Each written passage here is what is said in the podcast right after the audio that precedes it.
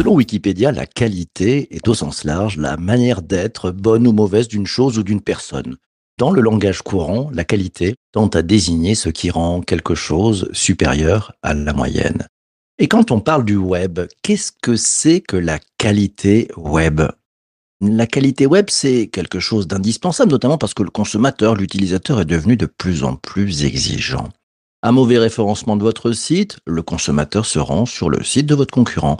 Un bug sur le site, le consommateur n'ira pas plus loin. Un parcours utilisateur mal conçu, mal ficelé, le visiteur se fait immédiatement un avis sur votre marque, sur le professionnalisme de votre entreprise et commence, en son fort intérieur, à légèrement douter sur le niveau de confiance à accorder à votre entreprise. Le web, ça ne s'improvise pas. La qualité web, ça ne s'improvise pas, ça se travaille. Et les professionnels du web le savent bien et parlent d'ailleurs d'assurance qualité web.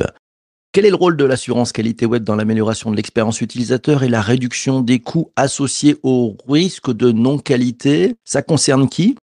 Comme tous les sujets liés à la qualité, ça concerne toutes les parties prenantes et pour le web, ça concerne tous les acteurs de la chaîne de valeur d'un site web ou d'une application, que ce soit les chefs de projet web et leurs managers, les développeurs, les graphistes, les ergonomes et designers UX, les spécialistes qui améliorent le référencement naturel, sans oublier bien sûr les contributeurs et rédacteurs web. Bref, ça concerne tout le monde, donc ce n'est pas simple à gérer. Pour bien comprendre ce que l'assurance qualité web change dans le modèle et comment s'y prendre pour en tirer très concrètement parti, j'ai le plaisir d'accueillir aujourd'hui en invité de cet épisode du podcast Élise Lohim, le fondateur et dirigeant d'Opcast, le leader français de la certification qualité des professionnels du web. Bonjour Élie. Bonjour PPC. Élie, bienvenue ici dans ce podcast. Première question, pourquoi euh, les professionnels du web, et, et toi particulièrement, vous préférez parler d'assurance qualité web au lieu de qualité web? Alors en fait, c'est un mouvement qui s'est passé dans les dernières années. On s'est rendu compte que la notion de qualité était intéressante, mais elle était éminemment subjective. Donc euh, on a décidé, euh, et d'ailleurs le livre s'appelait euh, Qualité Web, on a décidé de basculer sur la notion d'assurance qualité web pour être sur quelque chose de beaucoup plus objectif et une notion beaucoup plus professionnelle qui correspond plus à une activité de l'entreprise, une activité normale qui existe déjà dans, dans de très nombreux secteurs. Le, fait de basculer aussi, est-ce que c'est parce que le, mieux est l'ennemi du bien C'est-à-dire cette recherche, on dirait qualité web, sinon c'est pas facile à, mesurer. Alors quand on parle d'assurance, qualité web, c'est peut-être plus facile de, dire, on, sent l'objectif et on a un peu moins l'impression? C'est ça. C'est-à-dire que la question, c'est plus de maîtriser la qualité de ce qu'on fait plutôt que de à tout prix euh, atteindre l'excellence. L'excellence, des fois, on l'atteint quand on en a les moyens. Euh, mais euh, ça, ça, a des coûts, hein, ça représente de l'activité, et c'est quelque chose dont on est très très très familier dans toutes les industries. On sait faire euh, la différence entre une maison très chère et une maison pas très chère, une voiture très chère et une voiture pas très chère. Et sur un site web, c'est moins facile, donc c'est pour ça que c'est plus intéressant de parler de la maîtrise de la qualité, de l'assurance qualité, plutôt que de la qualité où on va, on aura du mal à se mettre d'accord. Donc on transforme ça en activité de l'entreprise euh, qui s'insère comme elle s'est insérée dans tous les, dans tous les secteurs. Euh, je voudrais que tu nous expliques un peu les, les, principaux enjeux, ce qui est en jeu, ce à quoi on a à faire face lorsqu'on décide de s'attaquer à, l'assurance qualité web dans son entreprise. La principale difficulté, c'est la transversalité. C'est comment faire, euh, comment casser des silos. Euh, puisqu'en fait, il y a énormément de gens qui travaillent sur la qualité des sites. Et nous, bien évidemment, de là où on est en travaillant sur l'assurance qualité, on n'a pas du tout la prétention de se substituer à tous les professionnels du web qui font leur travail et qui le font bien. La question, c'est plus comment est-ce qu'on arrive à coordonner tout un tas d'activités qui sont habituellement en silo. Les exemples, les exemples classiques, c'est comment est-ce qu'on fait travailler ensemble des gens qui sont des spécialistes de l'accessibilité aux personnes handicapées pour les sites web, des gens qui sont euh, spécialistes du référencement, des gens qui sont spécialistes du e-commerce. Comment est-ce qu'on fait pour avoir une maîtrise de la qualité sur tous ces personnes et toutes ces activités qui ont plutôt tendance à travailler en silo. Donc le principal enjeu, euh, c'est ça, c'est ce qu'on essaye de faire émerger. Et après, les, enjeux sont euh, économiques, sont des enjeux de développement durable et puis des enjeux pour les utilisateurs, tu en as parlé dans l'introduction. Enjeu d'efficacité aussi. Euh, je prends la première question, c'est celle de Vanessa, qui te demande quels sont en gros les, les KPI, les indicateurs de, de mesure de l'assurance qualité web? Ça va, ça va dépendre énormément euh, de l'activité. Nous, on se sert d'un modèle qui s'appelle euh, VPTCS, qui est un modèle que j'ai inventé en 2001 et qui nous sert à, à poser des indicateurs. On va avoir des indicateurs liés à la visibilité, des indicateurs liés plutôt à l'ergonomie, des indicateurs techniques, performance, accessibilité, des indicateurs de la qualité des contenus et des indicateurs de la qualité des services. Ça peut être par exemple un temps de réponse au support. En réalité, euh, on va construire des tableaux de bord qui vont nous permettre de piloter de manière transversale l'ensemble des choses qui vont avoir un lien avec les utilisateurs finaux, les exigences des utilisateurs finaux. Alors Vanessa justement rebondit, dit bon par rapport à un tableau de bord, ce fameux dashboard, euh, vous le proposez comment et à quelle fréquence faut-il en assurer la, la, la tenue, la, la, mise à jour? C'est en temps réel? Alors nous on propose pas de dashboard. Nous notre activité est centrée autour de la formation et de la certification des professionnels du web. Après, évidemment, autour de la qualité, on a un livre qui parle de ces sujets et qui s'appelle Assurance qualité web, dont je glisse discrètement le, la référence.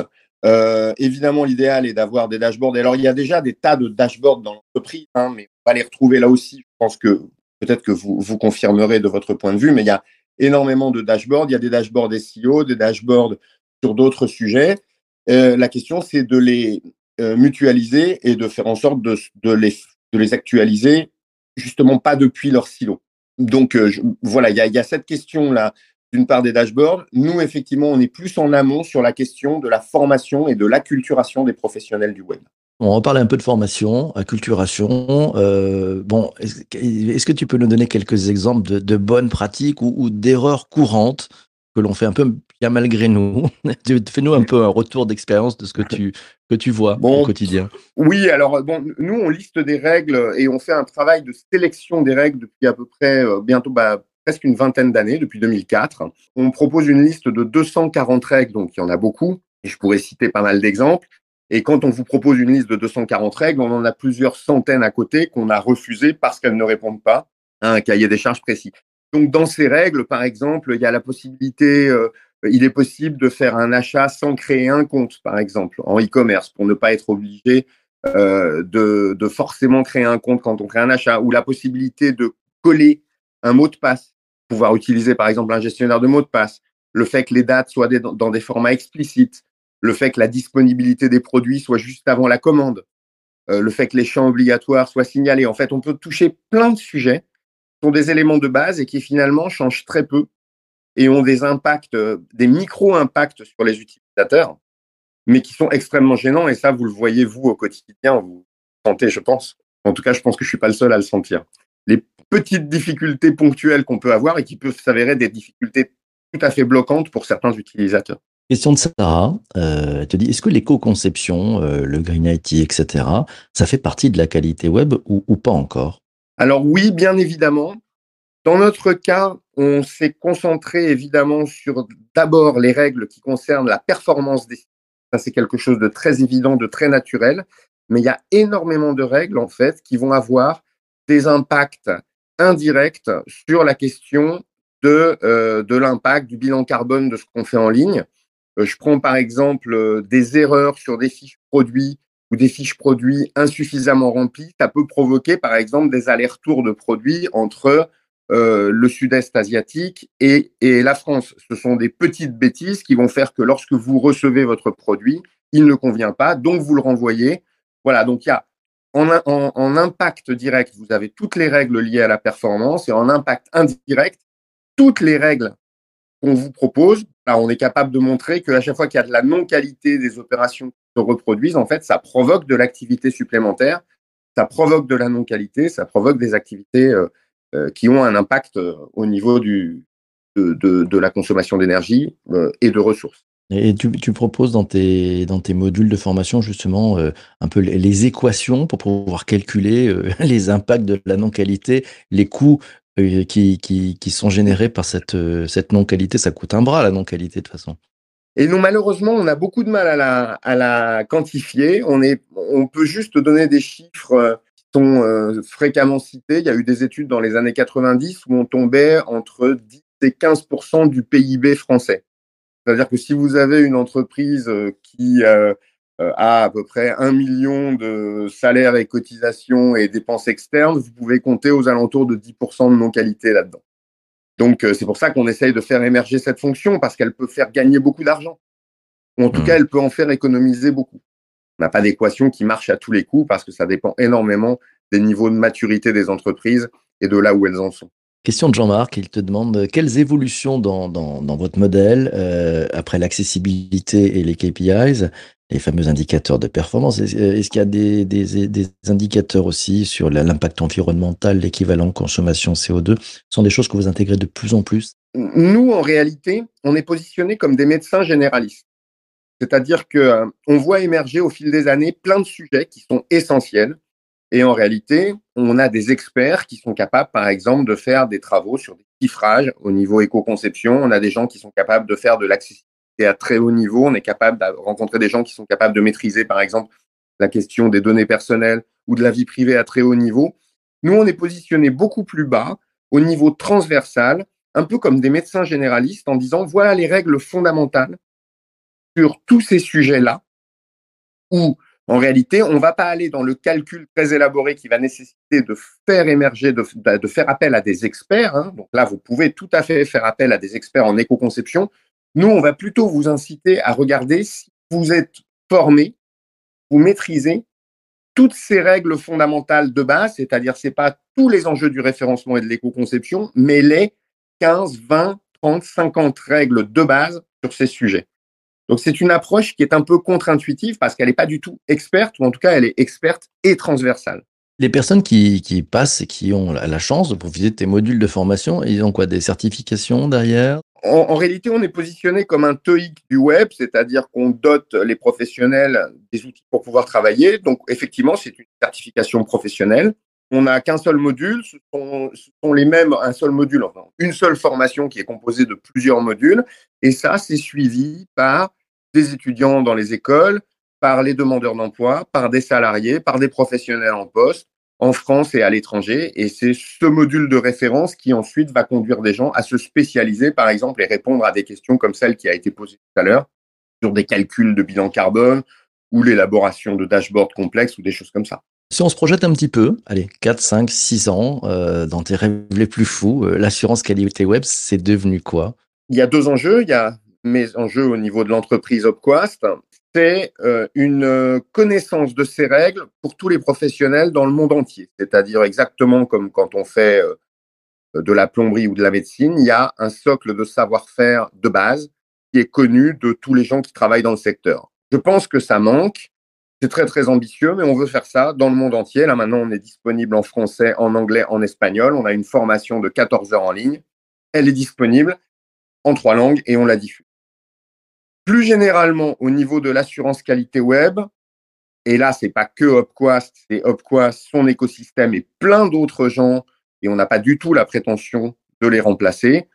C'est un faisceau d'activités où on maîtrise de mieux en mieux les activités web, où on les contrôle de mieux en mieux, où on voit de plus en plus euh, arriver des notions de gamme, où on a des clients qui comprennent la différence entre un site qui coûte euh, 50 euros et un site qui coûte 50 000 euros. C'est pas pareil. Et quelquefois, bah, pas si les auditeurs seront d'accord, mais euh, quelquefois, il est difficile de leur dire, voilà, bah oui, j'ai 200 euros et je voudrais un truc absolument merveilleux qui fasse tout. Mais oui, ils le font pas pour les voitures, ils le font quelquefois pour les sites web. Donc voilà, c'est en gros accompagner l'industrialisation du web avec cette activité, tout en maintenant vivantes toutes ces activités euh, spécifiques, euh, éco-conception, accessibilité, et, les fédérer, les aider à se développer. Ta vision très claire sur les perspectives. Bon, mon gourmandise, la dernière question, c'est la question de, Jean-Emmanuel. Elle ouvre pas mal de sujets. Il nous dit la RGPD est-elle aujourd'hui un atout pour l'avenir des sites et de la marque vis-à-vis des consommateurs? Plus généralement, derrière la question de, Jean-Emmanuel, il y a tous ces sujets de data, euh, la qualité web et la data. Quel est ton point de vue là-dessus? C'est un sujet effectivement très complexe. On est sur un domaine où on a une traçabilité. moi, moi, je viens d'un secteur, je viens du vin et du pétrole, où on avait du mal à générer de la traçabilité, ou dans l'alimentaire. Dans le domaine du web, on a une traçabilité qui est absolument phénoménale. On peut tout tracer. Là, on pourrait tracer qui a parlé, quel IP, depuis quel endroit. On pourrait tout faire. Évidemment, il faut des garde-fous et on est dans un domaine qui est non territorial parce qu'il y a des enjeux géopolitiques, des enjeux commerciaux. Donc c'est extrêmement complexe. Évidemment, on ne peut pas faire n'importe quoi avec les données. Donc il y a une espèce de bras de fer entre, d'un côté, euh, les utilisateurs et ceux qui essayent de les représenter, et de l'autre côté, les forces économiques qui en ont besoin. On voit euh, au fil des années des choses se professionnaliser, des réglementations de plus en plus larges arriver. Euh, là, on est au niveau européen, mais sur une portée mondiale pour le RGPD. On voit une industrialisation là aussi. Les choses avancent. Ce qui est certain, c'est qu'on ne pourra pas faire n'importe quoi avec les données pendant des années. Une certitude. Ce sera ton mot de la fin, mais il est tellement juste. Mille merci, Elie, d'être passé euh, dans cet épisode du podcast. Merci, c'était passionnant. On aura le plaisir de te, te réinviter, c'est Jean-Emmanuel dit. Il faudra revenir pour faire un live là-dessus. Voilà, donc c'est bien, tu as, ton rond de serviette. Euh, merci à vous tous d'avoir participé à, cette, à cet enregistrement de ce podcast. Vous le retrouverez sur Apple Podcast, Spotify, Deezer, Google Podcast, Amazon Music et bien d'autres. Je vous donne rendez-vous demain matin, 7h30. Si vous avez appris quelque chose, notez quelque chose pendant cet épisode, pendant les épisodes de cette semaine. Je vous rappelle, on a parlé de la grande démission, euh, on a parlé de l'Internet of Things, on a parlé du co-marketing. Aujourd'hui, c'était la qualité web. Si vous avez noté des choses, appris quelque chose, je compte sur vous demain matin pour venir participer au direct. C'est le débrief de la rédac. C'est sur LinkedIn, oui, à 7h30. Je serai accompagné au micro par Laura Bokobza, un membre historique de notre Redac Room, pour faire ce retour sur cette semaine. On compte sur vous, on compte sur votre présence. Si vous avez écouté sur Apple Podcast, venez sur LinkedIn, vous tapez PPC sur LinkedIn, vous venez jouer avec nous, vous venez participer, nous dire, moi j'ai retenu ça, j'ai appris ceci, j'ai appris cela. Bref, c'est interactif, c'est conversationnel, c'est le matin en direct, on prend un café ensemble. C'est très très simple. D'ici là, portez-vous bien. Je vous souhaite une magnifique journée. On se retrouve demain matin. Et d'ici là, bien sûr, bien sûr, bien sûr, ne lâchez rien. À ciao, ciao, ciao.